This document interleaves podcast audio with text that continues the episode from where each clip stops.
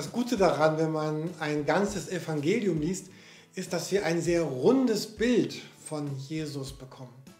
Wir sehen Jesus in ganz unterschiedlichen Situationen.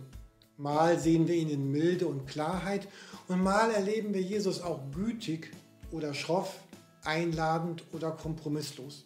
Wir sehen Jesus, der den Tempel aufräumt, ihn entrümpelt. Wir sehen einen lauten, einen kantigen Jesus. Warum eigentlich das?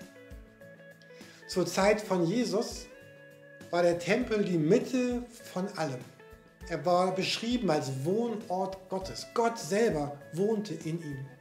Es gab den Tempel, das Heilige und das Allerheiligste im Tempel.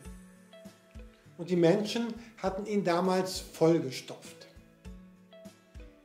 Es ist ganz wichtig zu wissen, was da geschah, waren keine dummen Sachen. Es wurden keine Spielzeuge, Urlaube oder Wellnessartikel verkauft, sondern was verkauft und getan wurde, war an sich wichtig und richtig. Da war nichts Böses dran, da war nichts Verwerfliches oder Sündiges dran. Die Menschen kamen nach einer langen Pilgerreise im Tempel an und dort brauchten sie Tauben für das Opfer. Sie brauchten das gewechselte Geld für die Spenden und für die Tempelsteuer. Man brauchte diese Geräte für alle Abläufe im Tempel. Das bedeutet, was sie taten, war an sich nicht falsch aber sie taten es am falschen Ort.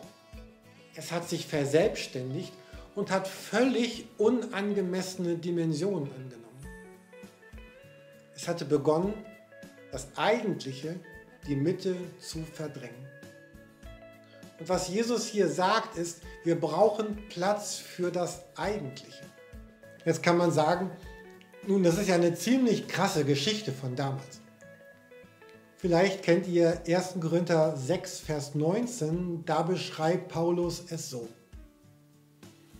Wisst ihr nicht, dass euer Leib ein Tempel des Heiligen Geistes ist, der in euch wohnt, den ihr von Gott habt.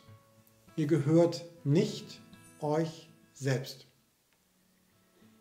Der Tempel in Jerusalem hat tatsächlich seine Bedeutung verloren. Er wurde zerstört und jetzt steht da der muslimische Felsendom.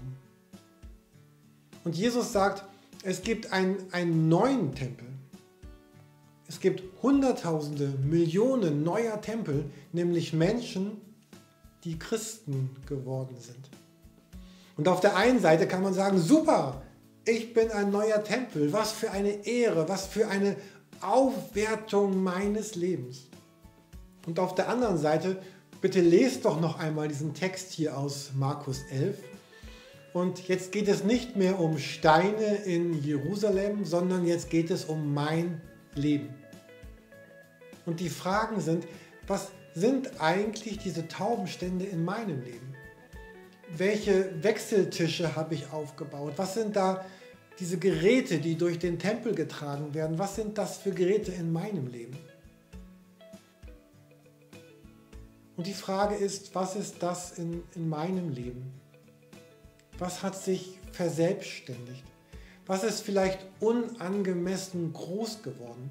Was verdrängt Jesus aus meinem Leben? Oder um es ein wenig milder zu sagen, was, was drängt ihn an den Rand meines Lebens? Das können Dinge sein oder Menschen, die mich umgeben, Aufgaben, die mich beschäftigen, Gedanken, die mich füllen. Und es gibt zwei Möglichkeiten, auf diese Fragen zu reagieren. Im Text lesen wir, dass die Menschen beschlossen hatten, wir wollen Jesus umbringen. Das bedeutet, ich kann Jesus auf ein Abstellgleis schieben. Ich kann ihn ignorieren. Ich kann ihn abtun und sagen, Jesus, weißt du, ich finde, ein, ein wenig übertreibst du. Oder ich kann sagen, auch wenn es ein wenig schmerzt, dass ich sage, ich will auf das hören, was Jesus mir sagt. Und vielleicht mit einem guten Freund darüber zu sprechen. Und ich beginne das eine oder andere neu zu sortieren, ein paar Dinge aus meinem Leben herauszunehmen, andere hereinzunehmen, vielleicht Dinge an den Rand meines Lebens zu verlagern, neue Schwerpunkte zu setzen, um neue Liebe, neue Kraft und neues Feuer zu fassen. Jesus ist der Jesus, der mich unbedingt liebt. Und wenn er mich hinterfragt, dann aus einem einzigen Grund, weil er darum ringt, dass mein Leben gelingt, weil er mich unbedingt liebt. Und weil er will, dass wir und ich die Freiheit erleben, zu der er uns berufen hat. Ich wünsche euch Gottes Kraft und Gottes Segen, wenn ihr vielleicht aufgrund dieser Geschichte und den Gedanken über den Tempel entscheidet, Dinge in eurem Leben vielleicht neu zu sortieren, ihnen eine neue Gewichtung zu geben oder einfach Leben neu und ein bisschen anders anzugehen und zu leben. Gott segne und behüte euch dabei.